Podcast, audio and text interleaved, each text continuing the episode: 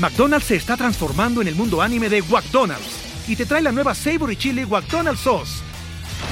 Los mejores sabores se unen en esta legendaria salsa para que tus 10-piece chicken wack papitas y Sprite se conviertan en un meal ultra poderoso. Desbloquea un manga con tu meal y disfruta de un corto de anime cada semana. Solo en McDonald's. baba ¡Go! En McDonald's participantes por tiempo limitado hasta agotar existencias. La visión era infernal, ya que se trataba de una especie de sátiro o una especie de ser mitad hombre, mitad cabra.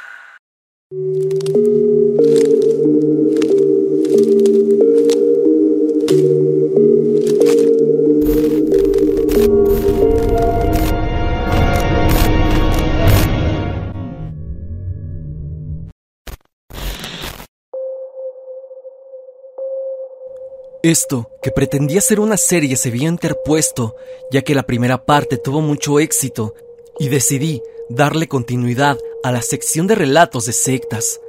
Pero originalmente esos dos relatos eran unas anécdotas salvadas de los primeros videos del canal, esos que fueron eliminados en lo que considero yo un momento crítico, ya que en octubre del 2019 yo tuve que borrar más de la mitad de mi contenido en donde la mayoría podrían tener una posible penalización por derechos de autor. Y esto fue porque en aquel momento el canal tenía dos strikes y estaba tan solo uno de que me lo borraran. Es por esto mismo que eliminé muchos de mis videos.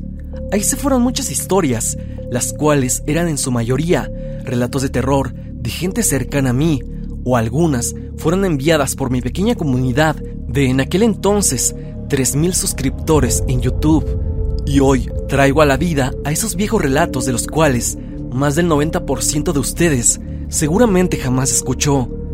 Relatos de brujas, relatos de fantasmas e inclusive de sectas. Es lo que veremos el día de hoy, así como si se tratara de la mano peluda, te traigo los archivos secretos de Tristan Terror. Sin más dilación, continuemos con el video del día de hoy. unas vecinas extrañas.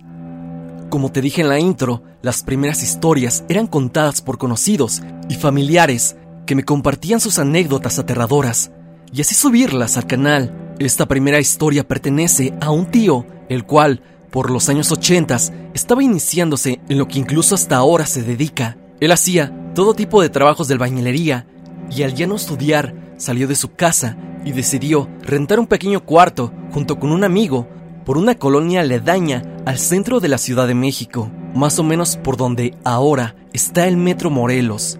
Él llegó a rentar un pequeño cuarto dentro de una casa donde vivían dos mujeres. Era más exactamente una madre y su hija.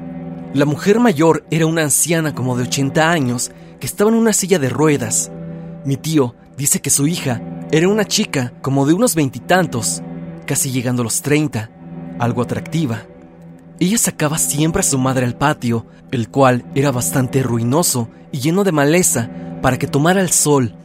Mi tío dice que aquellas mujeres eran realmente peculiares o directamente extrañas. Vivían solas y parecían no dedicarse a nada. Algo que también le extrañaba mucho era la amabilidad de ellas, ya que siempre saludaban muy efusivamente a mi tío y siempre le daban agua, té o algún pan preparado por ellas. Aún así el cuarto era barato y decidió quedarse, por lo menos durante un tiempo, hasta que viviría, algo que lo hizo cambiar de opinión. Mi tío cuenta que cierto fin de semana ya habían instalado él y su amigo en el cuarto, fue por un tanque de gas que sería para su propio consumo. Al ir y comprar su tanque, el tipo del gas le preguntó que si era nuevo en la colonia, a lo que mi tío respondió que sí, que recién había llegado a rentar.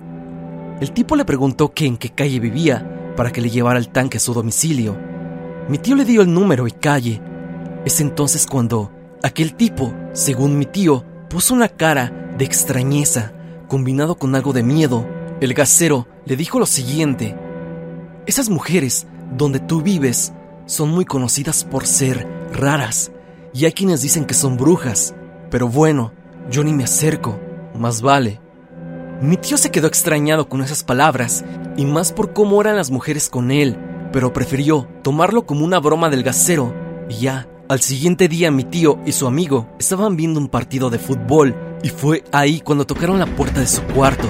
Mi tío atendió a la puerta y era aquella mujer joven, la cual iba con una charola de pan que se veía notablemente casero. Mi tío aceptó el pan, la mujer se lo dejó y se fue rápidamente. Mi tío se lo comió junto con su amigo y dijo que estaba muy salado, pero que sí se lo comieron. Entonces al poco rato comenta él que se sintieron profundamente cansados y con unas ganas incontenibles de irse a dormir. Ellos le atribuyeron eso al cansancio de toda la semana. A la mañana siguiente, esa misma mujer les preparó sándwiches. Mi tío dice que se hubiera sentido halagado, pero había algo sumamente raro en todo esto. Aún así, mi tío y su amigo aceptaron el sándwich. Ellos en el trabajo no rendían. Cada vez estaban con menos energía. Les costaba mucho trabajo llevar a cabo sus labores diarias, a las cuales ya estaban acostumbrados. Una noche a mitad de semana vieron a aquella anciana, la cual anteriormente estaba en silla de ruedas, pero ahora estaba caminando. Pasó por enfrente de su puerta. Ella se veía muy diferente, con más energía e inclusive más joven. Estaba caminando, lo cual nunca antes la habían visto hacer. La anciana se acercó a ellos y les dijo, Buenas noches, espérenme un momento, enseguida les traigo algo de cenar. Al poco tiempo llegaría la mujer joven con unos panes.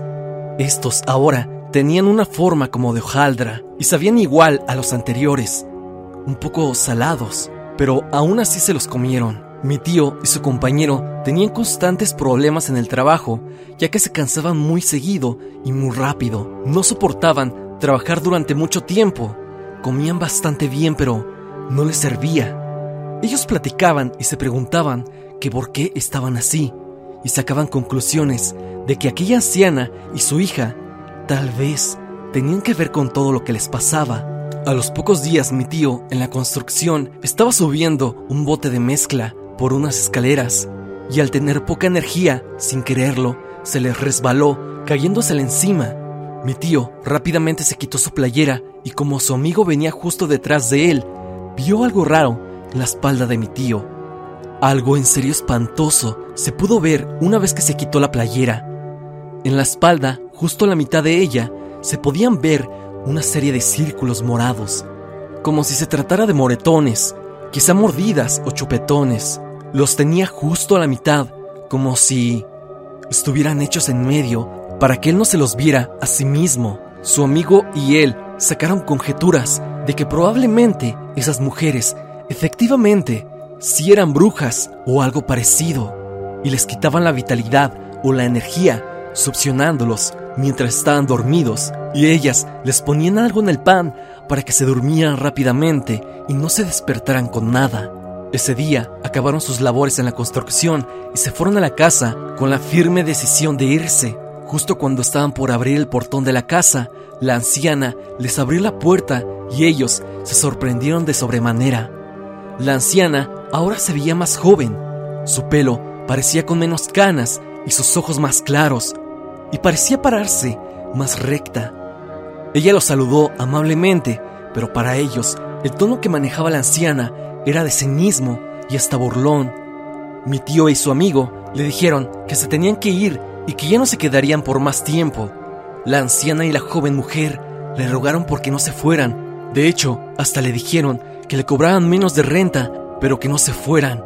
Pero mi tío, decidido a ya no pasar una noche más, se abrió paso entre las mujeres, preparó sus cosas que tenía ahí y mientras se marchaban, las mujeres los miraban con una cara de verdad seria, una mirada fría y tétrica.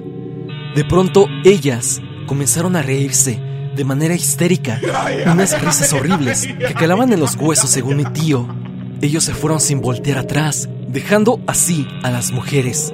Esto de que comenzaran a reírse sin duda evidenciaba que lo que mi tío y su amigo estaban especulando era cierto. Esta vivencia se quedaría muchos años más como una anécdota horrible de un posible encuentro con brujas, pero mi tío regresaría años después a esa misma colonia por cuestiones de trabajo.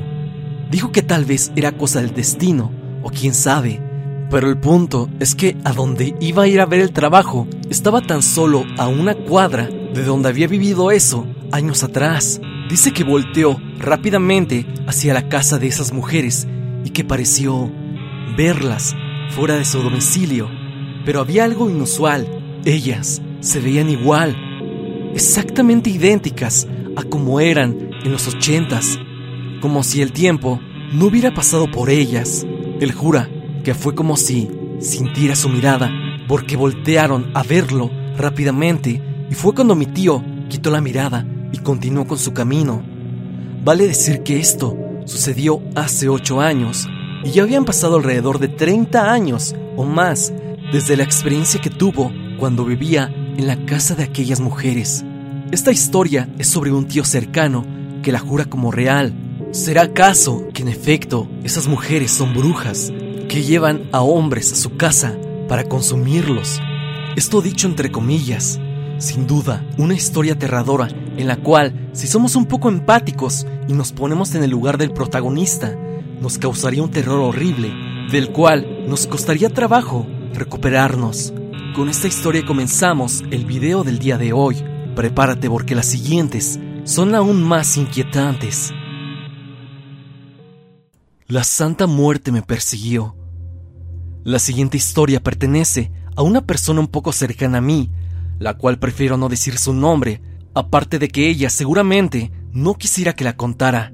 A quien le pasó la siguiente serie de sucesos vivía en una colonia al poniente de la ciudad y por eso del año 2005 comenzó a rendirle culto a lo que muchos llaman la Niña Blanca, es decir, la Santa Muerte. Ella dice que por esos años hubo una cierta moda, entre comillas, para rendirle culto a esa imagen. A continuación te narraré la historia desde su perspectiva, como si ella te la contara, ya que considera es la mejor forma de entrar en su anécdota. Mi historia sucedió por eso del 2005. Yo por medio de mi cuñada comencé a rendirle culto a la santa. Recuerdo que por ese tiempo la situación era difícil. Yo con dos hijos y mi esposo sin trabajo hacía que las cosas fueran de verdad complicadas.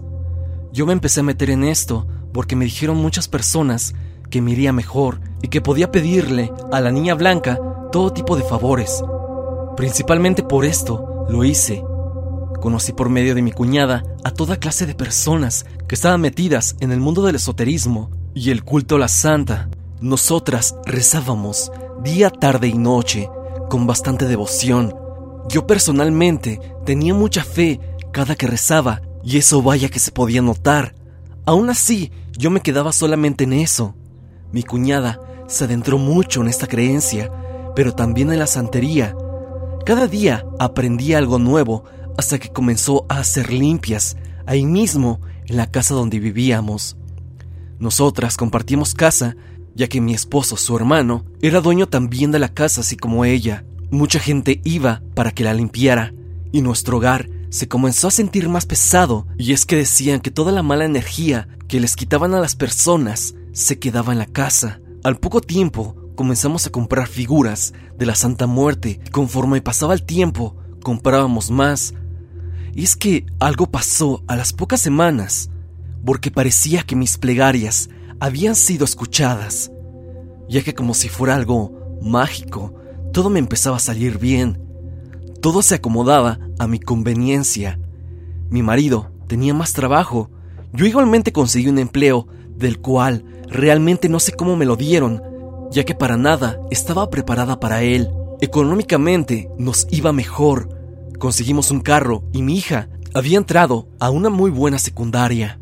Después de esta serie de eventos positivos, yo dejé de rezar y de ser tan devota a la santa como lo había sido al principio. Me despegué un poco, me olvidaba de rezar, ya no le dejaba ningún tipo de ofrenda a mi figura de la Santa Muerte, como lo había hecho estrictamente antes. Mi cuñada me advirtió que no dejara de rendirle tributo o lo pagaría caro. Y es que no lo decía en un tono amenazante hacia mí, sino que algo podía pasarme si no cumplía mi promesa de rendirle culto. Fue entonces que comencé a rezarle nuevamente, pero ya no lo hacía con pasión y cariño, así como al principio. Y fue entonces cuando algo comenzó a tomar represalias. Y lo digo así, con justa razón, ya que en nuestra casa, justo en la parte de atrás de ella, había un pequeño pasillo, el cual tenía el tamaño de la propiedad, unos 7 metros de largo por un metro de ancho. Este pasillo estaba dentro de la casa, estaba cerrado y nadie podía pasar por ahí. Nosotros lo ocupábamos para guardar cosas o tender la ropa. Mi cuarto tiene una ventana que da a ese pasillo. Un día mi esposo estaba viendo la televisión en nuestra recámara. Él estaba como si nada hasta que en ese pasillo vio algo raro. Desde aquel pasillo, justo en la ventana, se asomaba algo. La visión era infernal, ya que se trataba de una especie de sátiro o una especie de ser mitad hombre, mitad cabra. Él salió del cuarto pálido y al contarme, yo sabía perfectamente de que cosas malas podían suceder. A los pocos días mi hermana fue a visitarme. Ella quería hacerme una visita sorpresa y no me avisó de su llegada ni nada. Yo estaba dentro limpiando la casa y de pronto salí para ir a comprar algo de mandado. Al salir y verla llegando a mi casa, le sonreí, pero ella, al verme, puso una cara de terror y cayó desmayada. Le llamé a los vecinos y a mi cuñada. Mi hermana no tardó mucho en cobrar conciencia, pero aún así estaba en shock. Al poco tiempo, ella me platicó por qué es que se había desmayado. Afirma que al momento que yo iba saliendo de la casa, justo detrás de mí había una figura calavérica enorme. Era tal cual la Santa Muerte, pero bastante alta e imponente. Y dice que le sonreía. Mi madre es bastante católica y lo pasado llegó a sus oídos por parte de mi hermana. Mi mamá me llamó y me pidió verla. Fui con ella y me dijo que por qué me había metido en esas cosas. Le dije que buscaba ayuda y estaba desesperada. Mi madre me dijo que rezara bastante. Me dio unas cuantas oraciones viejas, unas que jamás había leído, y estuve rezando. Mi mamá me dio crucifijos y los empecé a poner en mi cuarto, y me colgaba un rosario. Yo lo único que deseaba era salirme de todo eso, ya que no quería que le pasara nada malo a mi familia.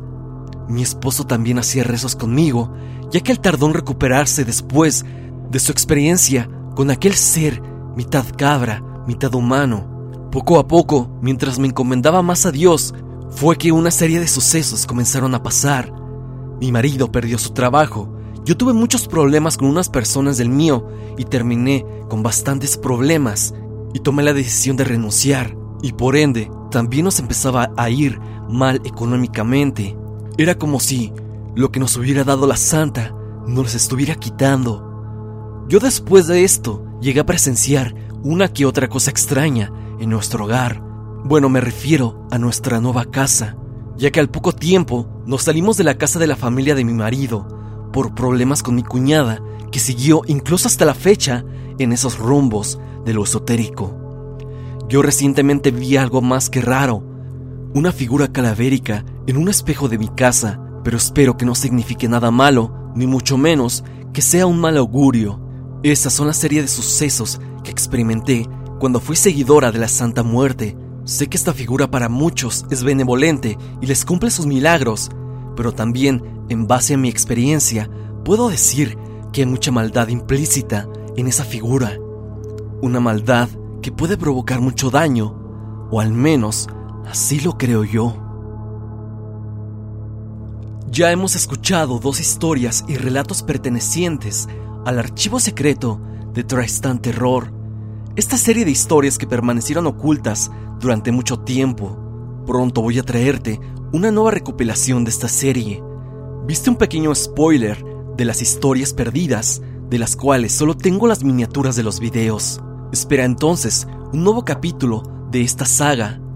Ahora que abordamos una historia con la Santa Muerte, me pregunto, ¿ustedes tienen alguna experiencia extraña con esta imagen? ¿Algún suceso raro con ella que los haya llenado de terror? Si es así, por favor, coméntala o mándala al correo del canal, el cual estás viendo. Así puede que tal vez haga un recopilado de historias con esta figura tan ambivalente. No te olvides de dejar tu pulgar arriba y de seguirme en redes sociales, especialmente en mi Instagram, para estar en contacto.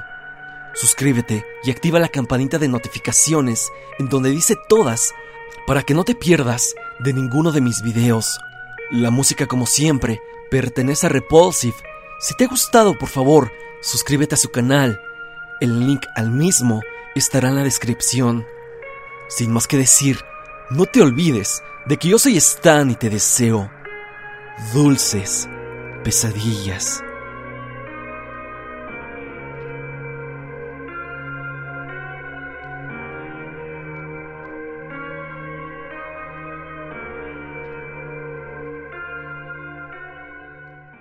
Judy was boring. Hello. Then Judy discovered ChumbaCasino.com. It's my little escape. Now Judy's the life of the party. Oh, baby, Mama's bringing home the bacon. Whoa, take it easy, Judy.